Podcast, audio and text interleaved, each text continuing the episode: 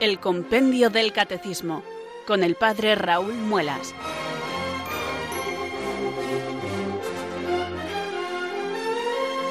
Muy buenas tardes queridos oyentes de Radio María, son las 4, las 3 en Canarias. Aquí comienza una nueva edición del programa El Compendio del Catecismo de la Iglesia Católica. Reciban desde Talavera de la Reina un saludo muy cordial del Padre Raúl Muelas, que un día más les habla desde estos micrófonos de Radio María, la radio de la Virgen, la fuerza de la esperanza. Sed todos bienvenidos.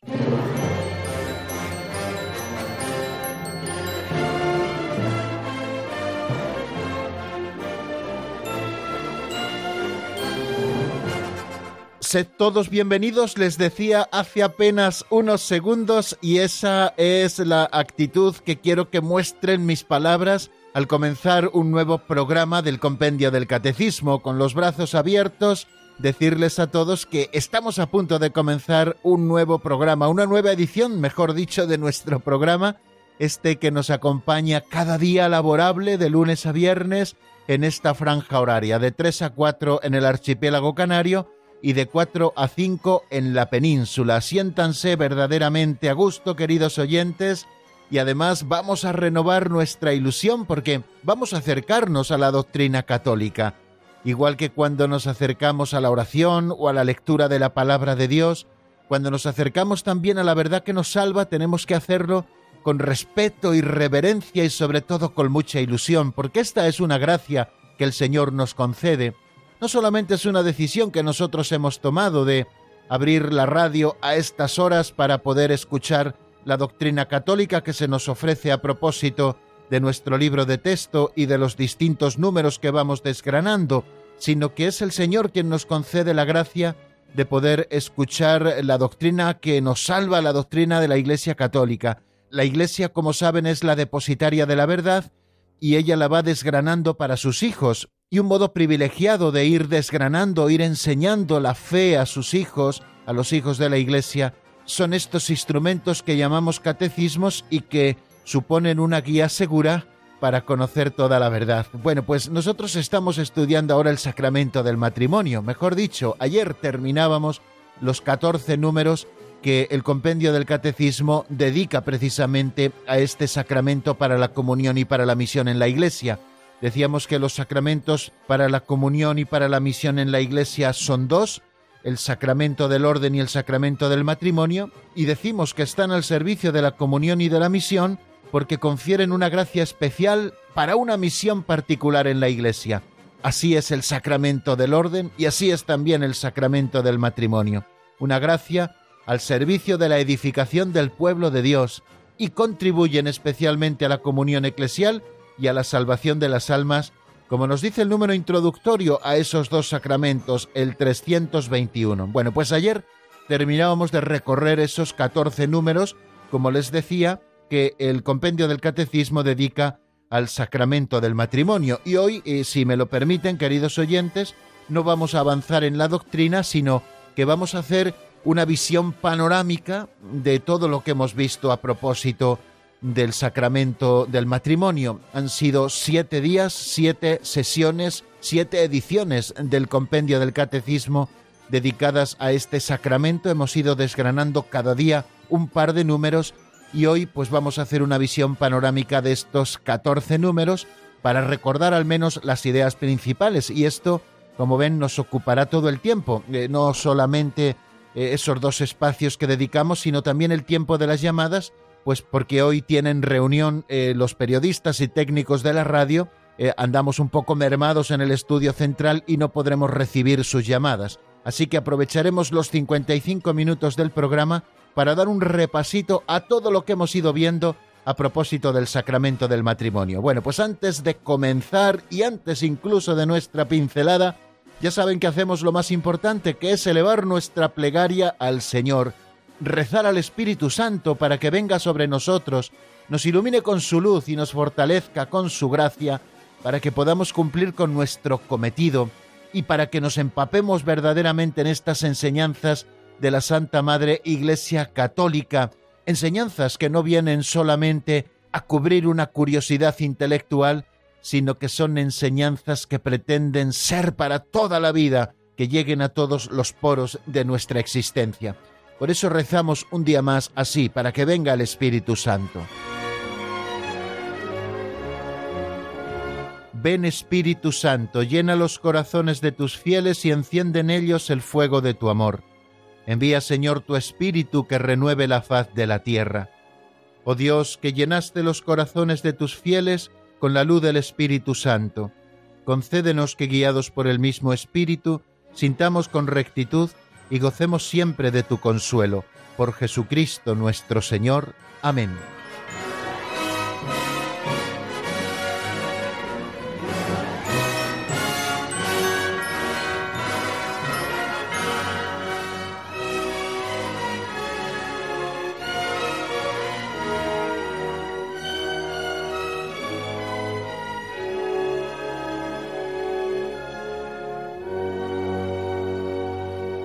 Continuamos, queridos oyentes, en esta edición del Compendio del Catecismo de la Iglesia Católica buscando nuestra pincelada de sabiduría.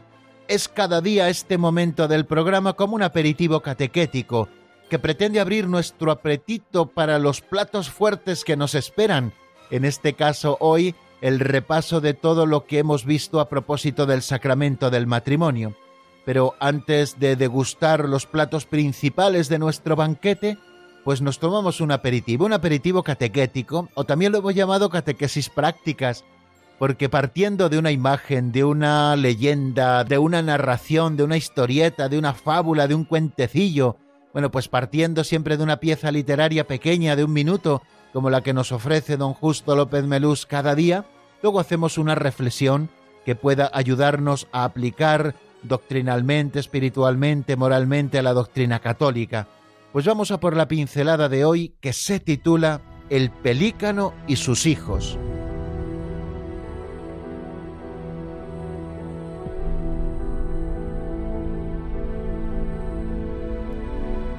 El pelícano y sus hijos.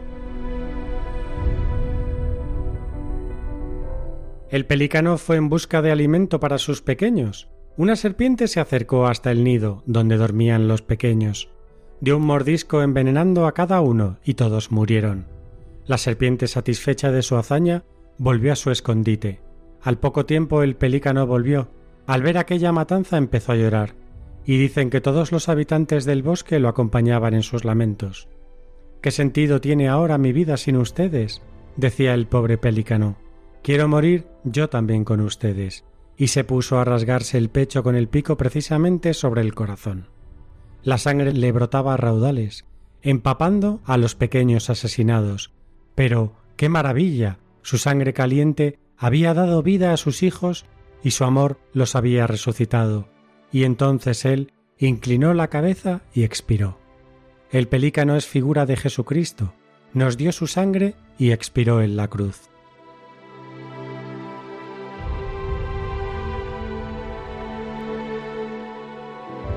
Desde muy antiguo, queridos oyentes, en la vida de la Iglesia ha habido signos de los grandes misterios y muchas veces representados por animales.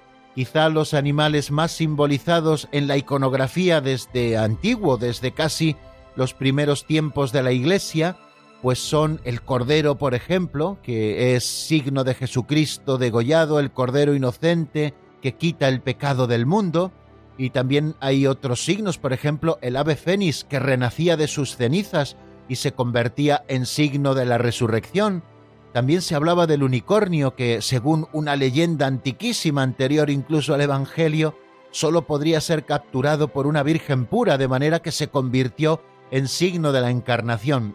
Y quizá otro de los animales que estuvieron muy presentes en la iconografía cristiana desde los primeros momentos fue el pelícano. El pelícano es un ave de gran tamaño, yo nunca los he visto así en la realidad. Es palmípedo, es decir, que tiene los pies en forma de palma, eso significa exactamente o etimológicamente la palabra palmípedo, es decir, que tiene las patas en forma de mano, y que actualmente parece ser que vive en Egipto, en la zona del Mar Negro, y también en Grecia y en la India. Si ustedes lo recuerdan porque lo habrán visto muchas veces, debajo de su gran pico tiene una bolsa muy característica donde según parece cuando pesca, porque se dedica a pescar peces en el mar, pues allí en esa bolsa coloca a los peces que ha ido pescando y cuando regresa a su nido apoya enérgicamente su pico contra el pecho para sacar las provisiones de comida para sus crías, esas que lleva en la bolsa. Bueno, pues esta figura de este palmípedo apoyando su pico contra su pecho para sacar la comida de sus crías fue siempre algo que llamó la atención también a los antiguos. Y desde muy antiguo existe la leyenda de que el pelícano se hiere con su pico en el propio pecho para dar de comer a sus crías. Hay digamos como dos variaciones de esta leyenda que hemos escuchado. Una de ellas es que el pelícano en momentos de escasez, cuando sus crías no tienen que comer, con su propio pico se abre el pecho y va dando de comer de sí mismo a sus propias crías para que éstas sigan adelante a una costa de su vida. Y la otra leyenda cuenta que cuando las crías murieron, y así es como lo recoge precisamente en un comentario a los salmos del propio Cesario y algunos textos anteriores y el propio San Agustín, cuando las crías mueren, el pelícano se abre el pecho y rocía con su sangre a las crías, que al ser bañadas por la sangre del pelícano recobran nuevamente la vida. Bueno, pues estas leyendas en torno a este ave siempre misterioso, pues hicieron que eh, fuera el símbolo quizá más perfecto de lo que es la Eucaristía. Jesucristo que nos da de comer su propia sangre y su propia carne. Ese es el misterio de la Eucaristía. De manera que desde entonces, y luego especialmente se ha ido retomando, ¿no? En el siglo XIII se retomó la simbología del pelícano, en el siglo XVII, en el siglo XIX, de suerte que si ustedes buscan en muchos retablos, seguramente los de sus propias iglesias, si son un poquito antiguos, pues podrán encontrar un pelícano que es símbolo de Jesucristo, Eucaristía, que nos da de comer su propia carne y su propia sangre para nuestro alimento. Y también el pelícano está representando también la redención completa, es decir, nosotros hemos sido mordidos por la serpiente, la serpiente nos ha inoculado su veneno mortal, que es el pecado y que nos lleva irremediablemente a la muerte, y Jesucristo muriendo en la cruz y abriendo su pecho, del cual brotan torrentes de agua viva, el agua y la sangre que vemos brotar del pecho de Jesús en el Evangelio de San Juan, se convierten para nosotros en esa sangre que da vida. De manera que hay textos tan hermosos, ¿no? Comentarios, por ejemplo, al Salmo 101, donde se nos habla de un ave, y Eusebio nos habla ahí precisamente del pelícano, o por ejemplo los textos de Santo Tomás de Aquino, cuando nos habla de oh pelícano bueno, ¿no? En el Adorote de Bote, en ese himno eucarístico que él compuso. Bueno, pues eh, vamos a pensar hoy, queridos amigos, en el pelícano, ¿no? Y cómo Jesucristo es el verdadero pelícano. Ya no solo se trata de una leyenda fruto de eh, la observación que tenían los antiguos del pelícano apoyando fuertemente su pico contra el pecho para sacar de su pico la comida de esa bolsa que va debajo del pico, sino que en Jesucristo se cumple verdaderamente eso que cuenta la leyenda a propósito de este pájaro.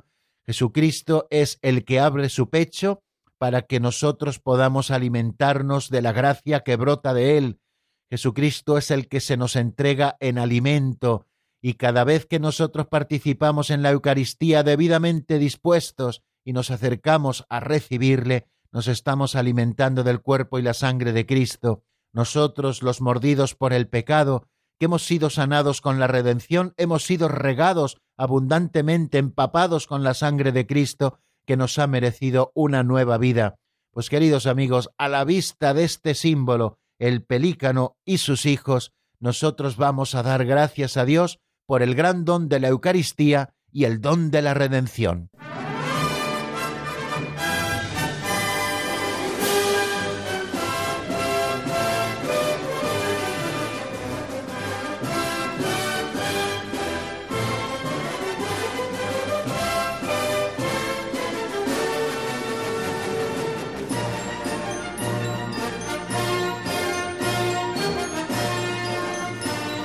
Continuamos en la sintonía de Radio María, estamos en el compendio del Catecismo y como todos los días laborables a esta hora, en esta franja horaria, Les habla desde Talavera de la Reina el padre Raúl Muelas. Como les decía anteriormente, vamos ahora a hacer repaso de los 14 números que hemos estado estudiando en las siete ediciones precedentes del Compendio del Catecismo de la Iglesia Católica. Siete sesiones en las que hemos estado dedicados a estudiar el sacramento del matrimonio. Son 14 los números que el Compendio del Catecismo dedica a este sacramento para la comunión y la misión en la Iglesia. ¿Cuál es el designio de Dios sobre el hombre y la mujer? ¿Con qué fines ha instituido Dios el matrimonio? ¿De qué modo el pecado amenaza al matrimonio? ¿Qué enseña el Antiguo Testamento sobre el matrimonio? ¿Qué novedad aporta Cristo al matrimonio? ¿Es el matrimonio una obligación para todos? ¿Cómo se celebra el sacramento del matrimonio? ¿Qué es el consentimiento matrimonial? ¿Qué se exige cuando uno de los esposos no es católico? ¿Cuáles son los efectos del sacramento del matrimonio? ¿Cuáles son los pecados gravemente contrarios al sacramento del matrimonio? ¿Cuándo admite la Iglesia la separación física de los esposos? cuál es la actitud de la Iglesia hacia los divorciados vueltos a casar y por qué la familia cristiana es llamada Iglesia doméstica. Estas son las 14 preguntas que hemos estado desarrollando con el compendio y que nos vamos a dedicar a repasar hoy para tener una visión panorámica y podernos quedar con las ideas fundamentales que hemos estado desarrollando en los días precedentes. Bueno, vamos a empezar por el número 337 que es el primero que el compendio dedica al sacramento del matrimonio. Y se pregunta cuál es el designio de Dios sobre el hombre y la mujer. Vamos a comenzar a estudiar el sacramento del matrimonio y vamos a centrarnos en que el matrimonio es una institución querida por Dios. Por eso se hace esta pregunta al comenzar a estudiar este sacramento. No es una institución que hayamos inventado los hombres, sino que es una institución que Dios ha querido. Por eso responde el compendio a esta pregunta sobre el designio de Dios sobre el hombre y la mujer, que Dios, que es amor y creó al hombre por amor, lo ha llamado a amar. Dios creó al hombre a su imagen y semejanza. A imagen de Dios los creó. Hombre y mujer los creó. Así nos lo dice el libro del Génesis y es palabra de Dios. Por lo tanto, Dios que es amor, así nos lo recuerda el apóstol San Juan en su primera carta en el capítulo cuarto, Dios es amor creó al hombre por amor y lo ha llamado a amar. Es curioso ver, queridos oyentes, si nosotros repasamos el libro del Génesis, ese primer capítulo donde se nos habla de la creación, cómo Dios va pronunciando su palabra y va creando todas las cosas, pero al crear al hombre no solo pronuncia su palabra, sino que entra en relación con él. Dios dialoga con el hombre. Nos ha creado como seres en diálogo y el hombre se descubre plenamente a sí mismo cuando Dios crea a la mujer de la misma dignidad, de la misma naturaleza que el hombre, de manera que ambos, varón y mujer, se complementan perfectamente. Continúa diciendo este número 337 que Dios, creando al hombre y a la mujer, los ha llamado en el matrimonio a una íntima comunión de vida y amor entre ellos, de manera que ya no son dos, sino una sola carne, y al bendecirlos Dios les dijo, creced y multiplicaos. Por lo tanto, Dios, que ha llamado al hombre a amar, los ha creado varón y mujer, y los ha llamado al matrimonio, a esa íntima comunión de vida y amor entre ellos, de manera que, como nos recuerda Jesús en el Evangelio en el capítulo 19 de San Mateo, ya no son dos, sino que son una sola carne, y Dios les hace una encomienda, creced, multiplicaos llenad la tierra y sometedla. Lo encontramos en el capítulo primero del libro del Génesis, en el versículo 28. Este es el plan de Dios. Fijaros cómo el matrimonio está presente desde el principio de la Sagrada Escritura y está presente también hasta el final de la Sagrada Escritura. La Escritura se abre con el relato de la creación del hombre y de la mujer a imagen y semejanza de Dios y se cierra también con la visión de las bodas del Cordero. Quiere decir que de un extremo a otro, la Escritura habla del matrimonio y de su misterio, de su institución y del sentido que Dios le dio, de su origen y de su fin, de sus realizaciones diversas a lo largo de la historia de la salvación, de sus dificultades nacidas del pecado y de su renovación en el Señor. Todo ello en la perspectiva de la nueva alianza de Cristo y de su Iglesia.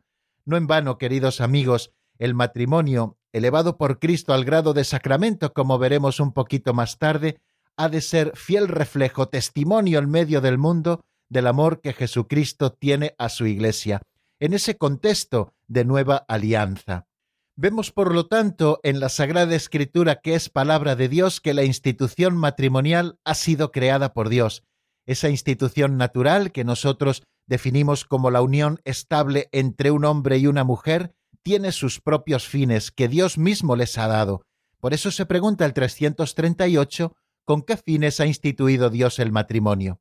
Y nos dice ese número que la alianza matrimonial del hombre y la mujer, fundada y estructurada con leyes propias dadas por el Creador, está ordenada por su propia naturaleza a la comunión y al bien de los cónyuges y a la procreación y educación de los hijos. Jesús enseña que según el designio original divino, la unión matrimonial es indisoluble, lo que Dios ha unido, que no lo separe el hombre. Por lo tanto, si la institución matrimonial ha sido creada por Dios, Dios le ha dado sus leyes propias. Por lo tanto, la institución matrimonial no depende del consenso de las partes o de lo que ellos quieran hacer. El verdadero matrimonio salido de las manos de Dios tiene sus propias leyes y tiene su propia naturaleza y sus propios fines. ¿Cuáles son esos fines? Nos dice la doctrina católica que los fines del matrimonio son dos. Además, no presenta a uno por encima del otro, sino que ambos fines están en una categoría de igualdad. Por una parte, la comunión y el bien de los cónyuges, aquellos que contraen matrimonio han de constituir una comunidad de vida y amor, de manera que los cónyuges han de ayudarse y vivir en comunión, y el otro fin para el que Dios ha creado el matrimonio es para la procreación de los hijos, para que en el seno del matrimonio, por la cooperación sexual de los esposos, nazcan los hijos y también los hijos sean educados. Educados no solo humanamente hablando, sino también educados en la fe. El matrimonio y la familia es esa institución privilegiada para la transmisión de la fe. Y además, este matrimonio es indisoluble. Quiere decir que una vez contraído el matrimonio rato y consumado, tiene como efecto, como luego veremos, un vínculo indisoluble, irrompible, es decir, que ningún poder humano puede romper, ni incluso la voluntad de las partes, porque ya depende de Dios, que es el que se ha comprometido en esa unión entre el hombre y la mujer.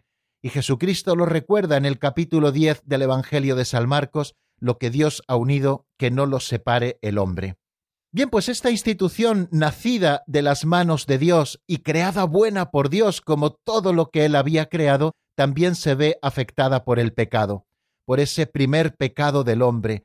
Se pregunta el compendio del Catecismo en el 339 de qué modo el pecado amenaza al matrimonio, y nos da la siguiente respuesta a causa del primer pecado que ha provocado también la ruptura de la comunión del hombre y de la mujer donada por el Creador, la unión matrimonial está muy frecuentemente amenazada por la discordia y la infidelidad. Sin embargo, Dios, en su infinita misericordia, da al hombre y a la mujer su gracia para realizar la unión de sus vidas según el designio divino original. Creo que es importante que tengamos en cuenta estas dos afirmaciones generales que nos hace el número 339, que el pecado ha afectado a la institución matrimonial porque ha sido causa de ruptura de la comunión entre el hombre y la mujer, esa comunión perfecta en la que Dios creó al hombre y la mujer. Por lo tanto, esta unión matrimonial, por esa ruptura de la comunión entre el hombre y la mujer, está frecuentemente amenazada por la discordia y la infidelidad. Son esos dos peligros que aparecen constantemente en el matrimonio, la discordia y la infidelidad. Y si nosotros atendemos al catecismo mayor de la Iglesia, se nos dice un poquito más extenso algo a propósito de esto. En todo tiempo, dice el Catecismo Mayor en el número 1606, la unión del hombre y la mujer vive amenazada por la discordia, el espíritu de dominio, la infidelidad, los celos y conflictos que pueden conducir hasta el odio y la ruptura. Este desorden puede manifestarse de manera más o menos aguda y puede ser más o menos superado según las culturas, las épocas, los individuos, pero siempre aparece como algo de carácter universal. Pero el Señor no nos ha abandonado a nuestra propia suerte con estos pecados que amenazan a la comunión del hombre y de la mujer y por lo tanto también al matrimonio, sino que, como nos dice también ese número 339, Dios en su infinita misericordia da al hombre y a la mujer su gracia para realizar la unión de sus vidas según el designio divino original. Nos da la clave también este número, queridos oyentes, según estudiamos, para superar esas dificultades de discordia, de infidelidad que pueden aparecer en el matrimonio, o los celos, o el espíritu de dominio, o los conflictos que pueden llegar hasta el odio y la ruptura. Y la clave para superarlos es siempre la gracia de Dios, porque Dios no niega su gracia a los que se la piden con un corazón sencillo. También nos asomábamos, queridos amigos, a lo que enseña el Antiguo Testamento sobre el matrimonio. Es verdad que el Antiguo Testamento ocupa un periodo muy grande de tiempo y son muchos los libros en los que Dios se ha ido revelando, pero sí que podemos entresacar con un alarde de síntesis que nos hace el número 340 lo que enseña el Antiguo Testamento sobre el matrimonio. Y de una manera sencilla nos dice el compendio que Dios ayuda a su pueblo a madurar progresivamente en la conciencia de la unidad y de la indisolubilidad del matrimonio, sobre todo mediante la pedagogía de la ley y los profetas. Es verdad que en el Antiguo Testamento vemos, por ejemplo, en los patriarcas, vemos también en los reyes que existe la poligamia, pero poco a poco Dios va revelando su plan sobre el hombre y la mujer y también su plan sobre el matrimonio, esa unidad e indisolubilidad que Cristo presenta de una manera preciosa en el Evangelio. Y esto ya se va preparando en el Antiguo Testamento con esa pedagogía divina mediante la ley y los profetas. Y dice también este número 340 que la alianza nupcial entre Dios e Israel prepara y prefigura la alianza nueva realizada por el Hijo de Dios Jesucristo con su esposa que es la Iglesia.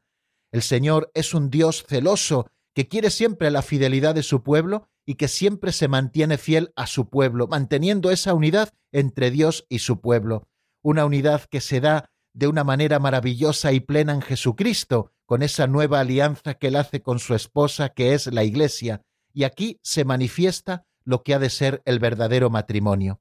Y nos preguntábamos también qué novedad aporta Cristo al matrimonio. Nos dice el número 341 que Jesucristo no sólo restablece el orden original del matrimonio querido por Dios, sino que otorga la gracia para vivirlo en su nueva dignidad de sacramento, que es el signo del amor esponsal hacia la Iglesia. Dice San Pablo en la carta a los Efesios, y es palabra de Dios, maridos, amad a vuestras mujeres como Cristo ama a su Iglesia. Fijaros que la vida pública de Jesús comienza asistiendo a un banquete de bodas, y esto es un signo. Allí realiza Jesucristo su primer milagro con ocasión de un banquete de bodas. Y la Iglesia siempre ha concedido una gran importancia a la presencia de Jesús en las bodas de Caná. Ve en ella la confirmación de la bondad del matrimonio y el anuncio de que en adelante el matrimonio será un signo eficaz de la presencia de Cristo. Y también Jesús aporta al matrimonio algo muy importante que nos presenta en su predicación. Jesús enseñó sin ningún tipo de ambigüedad el sentido original de la unión del hombre y la mujer tal como el Creador la quiso desde el comienzo. En el principio no fue así. Cuando le preguntan si es lícito dar a la mujer acta de repudio por cualquier motivo, por vuestra dureza de corazón, dice Jesús, permitió Moisés repudiar a la mujer, pero en el principio no fue así. La unión matrimonial del hombre y la mujer, nos lo dice el Señor, es indisoluble. Dios mismo la estableció. Lo que Dios ha unido, que no lo separe el hombre. Y además Jesucristo, esta institución natural bendecida por él, la ha elevado entre bautizados al grado de sacramento, es decir, de signo sensible, instituido por el propio Cristo para comunicar la gracia, la gracia propia de este sacramento. Toda la vida cristiana, nos dice el Catecismo Mayor, está marcada por el amor esponsal de Cristo y de la Iglesia. Bueno, vamos a detenernos un poquito, si les parece, en la palabra para ir asimilando tantas cosas como estamos diciendo en este repaso sobre el sacramento del matrimonio. Vamos a escuchar para ello una canción de un grupo que es el antiguo Salón, que ahora se llama Vuelta en U, y vamos a escuchar un tema que se titula Dios Eterno, que está sacado del álbum En Camino. Lo escuchamos y enseguida estamos nuevamente juntos para seguir con nuestro repaso.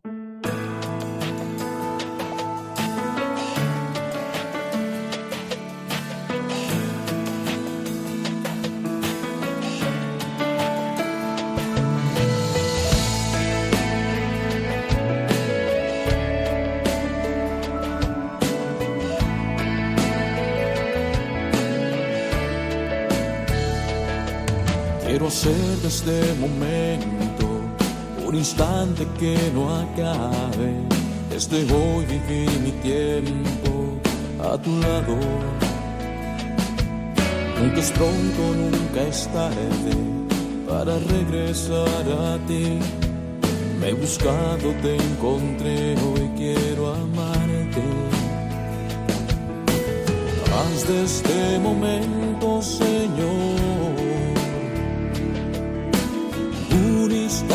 eterno en tu amor. Dios eterno, Padre, Señor, eres grande, grande es tu amor. Dios de vivo soy el que soy. Eres grande, grande es tu amor.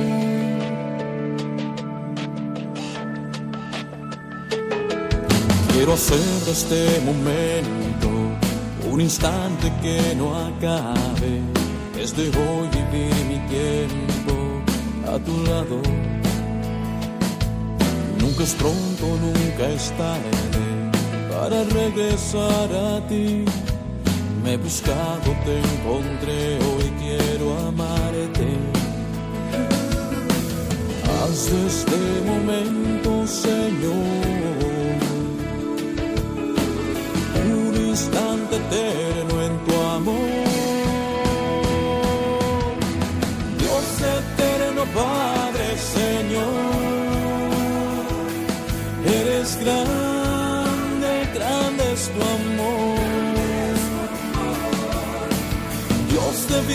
soy el que soy. Eres grande, grande es tu amor. Dios eterno, Padre, Señor. Eres grande,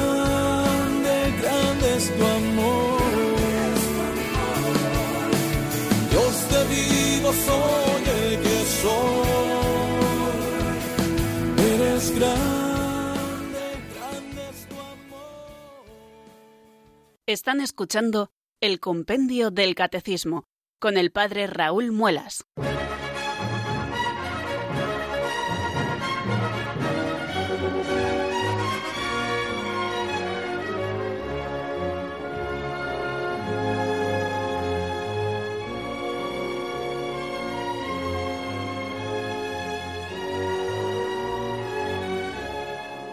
Bueno amigos, continuamos en este repaso que estamos haciendo del sacramento del matrimonio, puesto que ayer terminábamos de estudiarlo, qué mejor que hoy en este programa pues nos dediquemos a hacer una vista panorámica de esos 14 números que el compendio del catecismo ha dedicado al sacramento del matrimonio. Lo hemos hecho también con los precedentes sacramentos que hemos estudiado. Hemos dedicado un día a repasarlos así a vista de pájaro para quedarnos con las ideas fundamentales y eso mismo estamos haciendo hoy.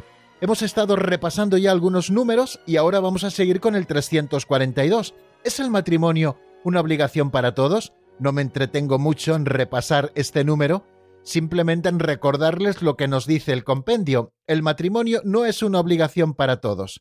En particular, Dios llama a algunos hombres y mujeres a seguir a Jesús por el camino de la virginidad o del celibato por el reino de los cielos. Estos renuncian al gran bien del matrimonio para ocuparse de las cosas del Señor tratando de agradarle y se convierten en signo de la primacía absoluta del amor de Cristo y de la ardiente esperanza de su vuelta gloriosa. Es la virginidad por el reino de Dios como una vocación especialísima en la Iglesia. Del mismo Cristo parten ambas vocaciones, la vocación a la vida consagrada de virginidad, de celibato, o la vocación a la vida matrimonial, de Cristo parten, por lo tanto, ambas vocaciones y no son antagónicas, sino que son complementarias y necesarias ambas en la Iglesia. Denigrar el matrimonio es reducir a la vez, nos dice San Juan Crisóstomo en De Virginitate, denigrar el matrimonio es reducir a la vez la gloria de la virginidad. Elogiarlo es realzar a la vez la admiración que corresponde a la virginidad. Bueno, ahí nos queda dicho que el matrimonio no es obligación para todos, sino solo para aquellos que han recibido esta vocación tan especial en la Iglesia. ¿Cómo se celebra el matrimonio? Pues nos dice el compendio que dado que el matrimonio constituye a los cónyuges en un estado público de vida en la Iglesia, su celebración litúrgica es pública en presencia del sacerdote o de un testigo cualificado de la Iglesia y de otros testigos. Nos recuerda simplemente en este número el compendio del Catecismo que el matrimonio constituye a los cónyuges en un estado público de vida en la Iglesia, por lo tanto, su celebración litúrgica es pública y además en presencia de un sacerdote o de un testigo cualificado de la Iglesia y también de otros testigos. Y al hablar en concreto de la celebración, decíamos que se suele celebrar dentro de la Santa Misa, entre las dos partes de la misa, la liturgia de la palabra y la liturgia eucarística, en la mitad se celebra el sacramento del matrimonio con un rito específico que tiene cuatro partes. La primera parte es el escrutinio, en la que el sacerdote pregunta públicamente a los novios si vienen a contraer matrimonio sin ser coaccionados libre y voluntariamente, si están dispuestos a constituir una comunidad de vida y amor para siempre, y por último les pregunta si están dispuestos a recibir de Dios responsable y amorosamente los hijos y educarlos según la ley de Cristo y de su Iglesia. Ese es el escrutinio. Después tiene lugar el consentimiento, que es cuando el varón y la mujer se entregan y se reciben mutuamente para toda la vida. Momento este del consentimiento que termina con la confirmación del consentimiento por parte del testigo cualificado de la Iglesia, del sacerdote o del diácono, que bendice a los esposos diciéndoles lo que Dios ha unido que no lo separe el hombre. Después tiene lugar el intercambio de los anillos y después el intercambio de las arras. Bueno, pues así es como se celebra el sacramento del matrimonio. Y teniendo a la vista cómo se celebra el sacramento del matrimonio, centrábamos nuestra mirada en la parte esencial del sacramento que es el consentimiento matrimonial. Es el que constituye verdaderamente el matrimonio. Si no hubiera consentimiento, no existiría el matrimonio. Nos dice el 344 que el consentimiento matrimonial es la voluntad expresada por un hombre y una mujer de entregarse mutua y definitivamente con el fin de vivir una alianza de amor fiel y fecundo, puesto que el consentimiento hacia el matrimonio resulta indispensable e insustituible. Para que el matrimonio sea válido, el consentimiento debe tener como objeto el verdadero matrimonio y ser un acto humano consciente y libre, no determinado por la violencia o la coacción. Por lo tanto, se nos recuerda que para que el consentimiento constituya el matrimonio debe ser un acto libre, es decir, que no se debe obrar por coacción y que no se puede estar impedido por una ley natural o eclesiástica, porque si no, el consentimiento estaría viciado de raíz y el matrimonio no sería válido. De manera que ese consentimiento es el que constituye el matrimonio y es la voluntad expresada por un hombre y una mujer de entregarse mutua y definitivamente con el fin de vivir una alianza de amor fiel y fecundo.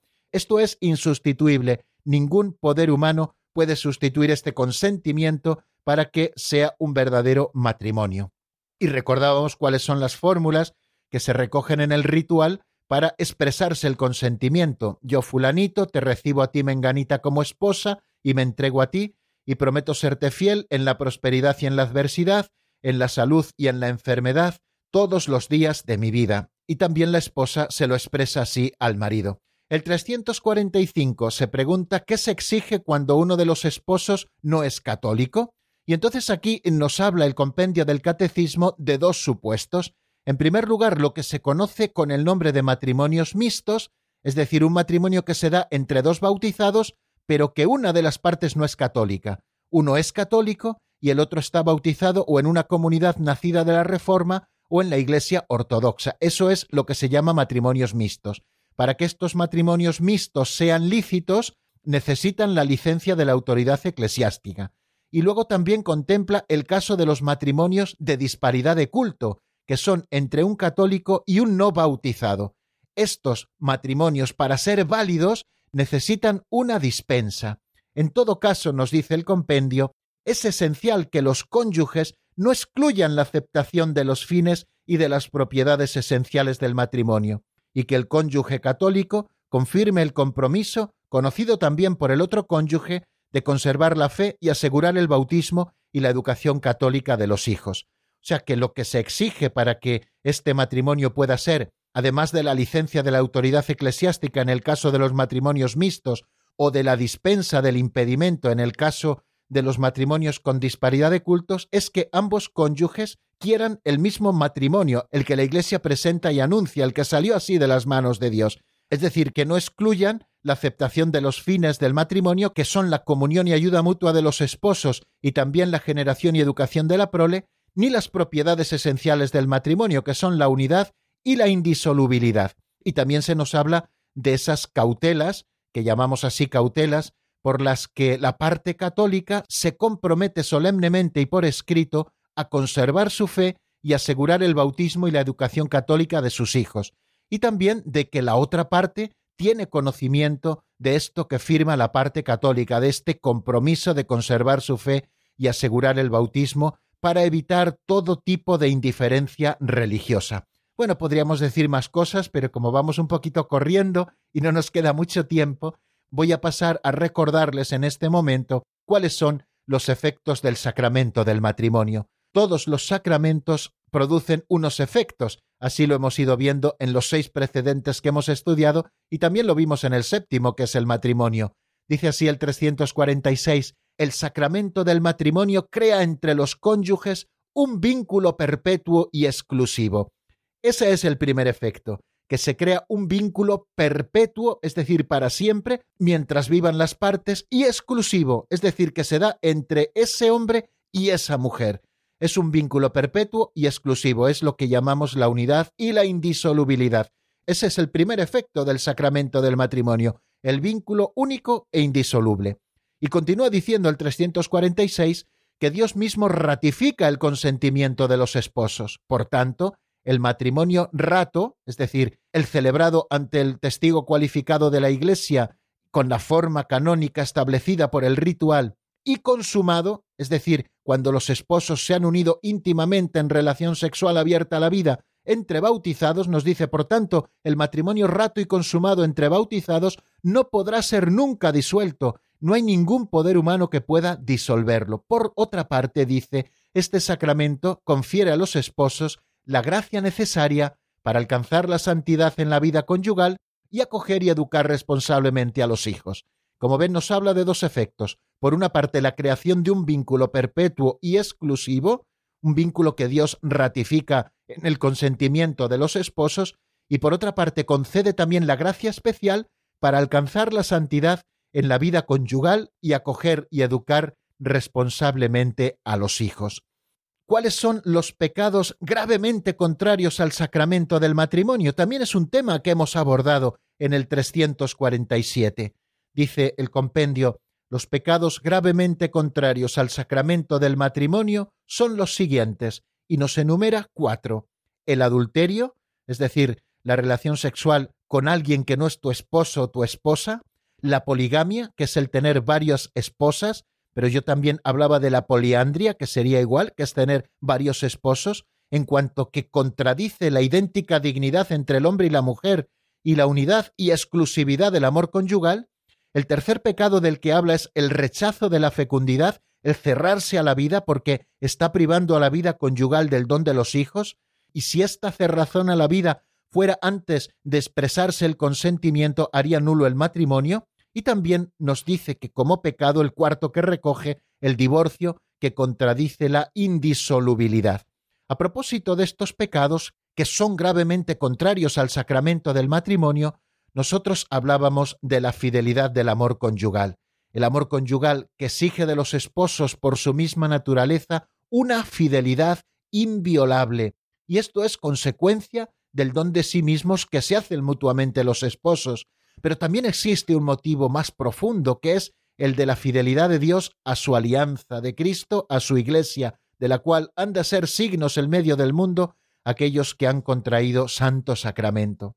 Y hablábamos también de cuándo admite la Iglesia la separación física de los esposos. Nos dice el compendio que la Iglesia admite la separación física de los esposos cuando la cohabitación entre ellos se ha hecho por diversas razones prácticamente imposible, aunque procura su reconciliación.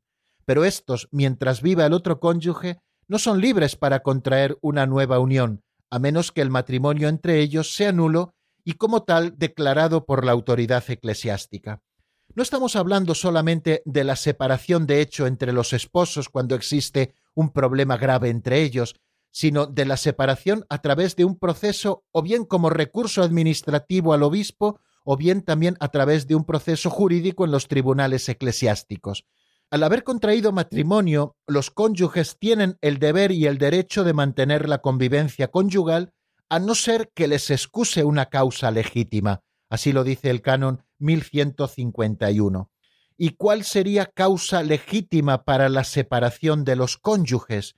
Pues nos habla el Código de Derecho Canónico de tres hechos que lesionan gravemente al matrimonio y que son causa de separación. Uno, el adulterio, que está atentando contra la fidelidad. Otro, el grave detrimento corporal o espiritual del cónyuge o de los hijos, y otro el abandono malicioso del hogar. Bueno, en este caso, la Iglesia permite y en algunos casos hasta recomienda la separación física cuando no es posible una reconciliación y un reconducir los hechos hacia esa comunidad de vida y amor que debe ser siempre el matrimonio, ¿no?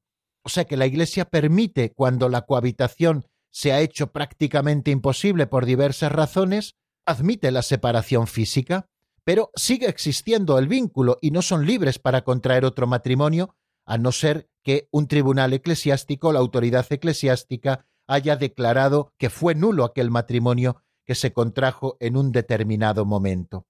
Bueno, pues vamos a hacer otro pequeño alto en el camino, si les parece. Hoy aprovecharemos el tiempo, como les decía al principio, hasta el final. Nos quedan dos números que repasar, pero vamos a detenernos un poquito en la palabra escuchando unos compases de un tema llamado Camino Perdido de siete días, sacado del álbum Donde la vida empieza. Lo escuchamos y enseguida volvemos para repasar los números 349 y 350, los últimos que dedica el compendio al sacramento del matrimonio.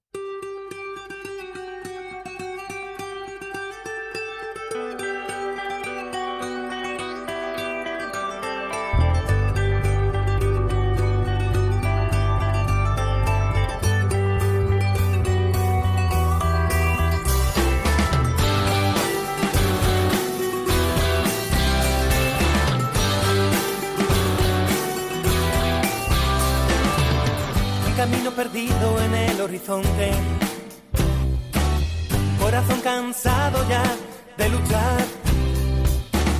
La gran soledad, compañía del alma. Y una tenue luz hacia dónde va.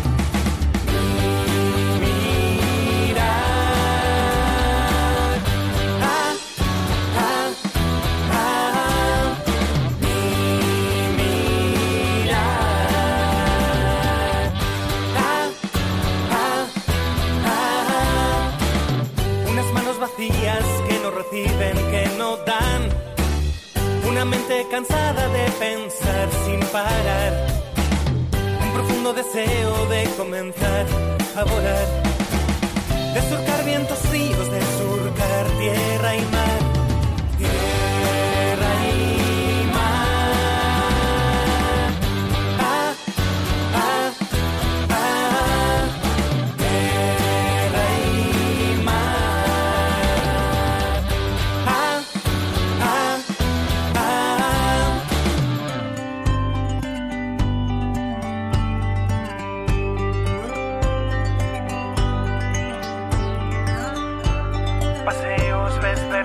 Acompañan mi melancolía, mis sentimientos juegan con la brisa.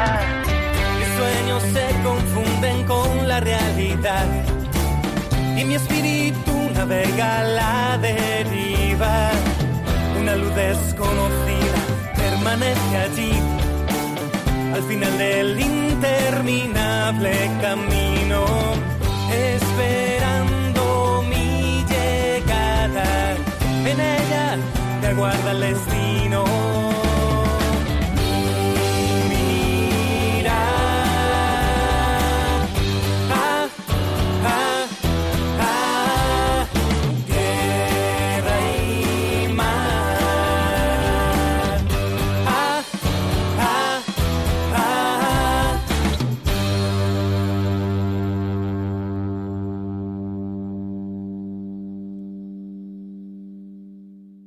Están escuchando el Compendio del Catecismo con el Padre Raúl Muelas.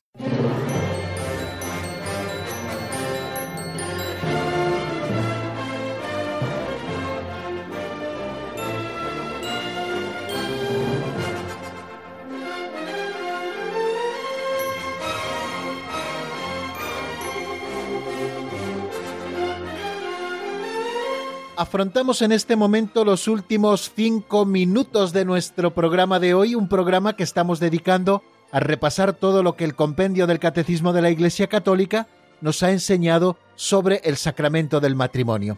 Vamos a por el número 349, que es el siguiente que vamos a ver en nuestro repaso.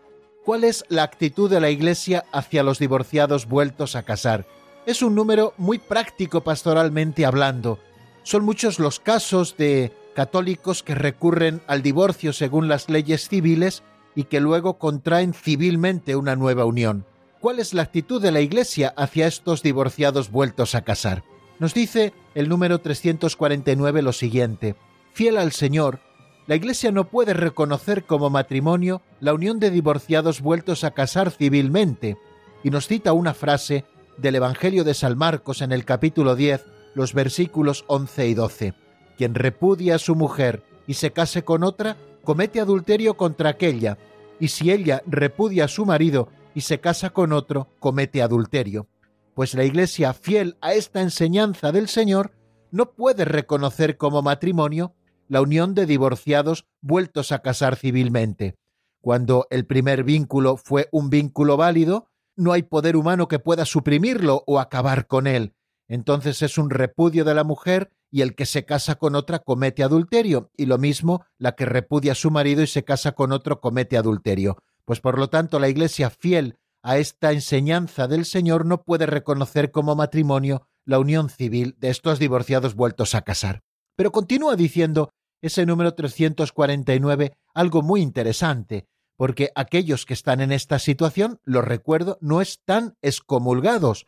Hacia ellos la Iglesia muestra una atenta solicitud, invitándoles a una vida de fe, a la oración, a las obras de caridad y a la educación cristiana de los hijos, pero no pueden recibir la absolución sacramental, acercarse a la comunión eucarística, ni ejercer ciertas responsabilidades eclesiales mientras dure tal situación que contrasta objetivamente con la ley de Dios.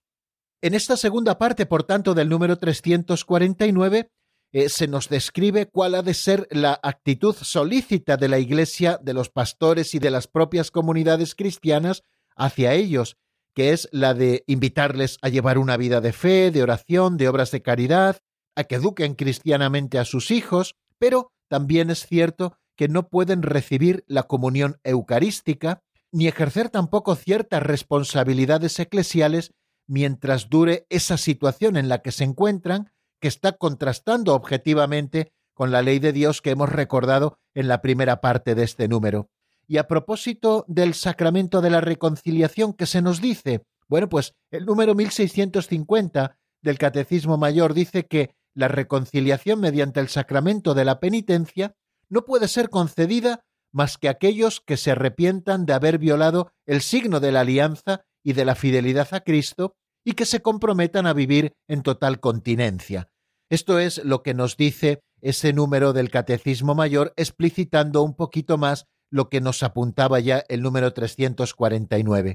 Bueno, y como no nos queda más tiempo, vamos a decir al menos una palabrita a propósito del 350, que es el último número que el compendio dedica al sacramento del matrimonio. ¿Por qué la familia cristiana es llamada iglesia doméstica? Qué bonito concebir la familia cristiana, es decir, aquella que se fundamenta en el sacramento del matrimonio, un hombre y una mujer que han constituido una comunidad de vida y amor, en la que han nacido los hijos. Bueno, ¿por qué se le llama iglesia doméstica a esta familia cristiana? Y nos dice el número 350, y no podré explicarlo mucho más, que la familia cristiana es llamada iglesia doméstica porque manifiesta y realiza la naturaleza comunitaria y familiar de la iglesia en cuanto familia de Dios. Cada miembro, según su propio papel, ejerce el sacerdocio bautismal, contribuyendo a hacer de la familia una comunidad de gracia y de oración, escuela de virtudes humanas y cristianas, y lugar del primer anuncio de la fe a los hijos. Bueno, yo les recomiendo, no nos queda más tiempo, que se asomen a los números 1655, 1656, 1657 y 1658 del Catecismo Mayor, donde se explicita un poquito más esto de que la familia cristiana es iglesia doméstica. Y tenemos que terminar nuestro programa de hoy, queridos amigos. Mañana, si Dios quiere, aquí estaremos en el mismo lugar y a la misma hora. No lo olviden, la bendición de Dios Todopoderoso, Padre, Hijo y Espíritu Santo, descienda sobre vosotros y permanezca para siempre. Amén. Hasta mañana, si Dios quiere, amigos.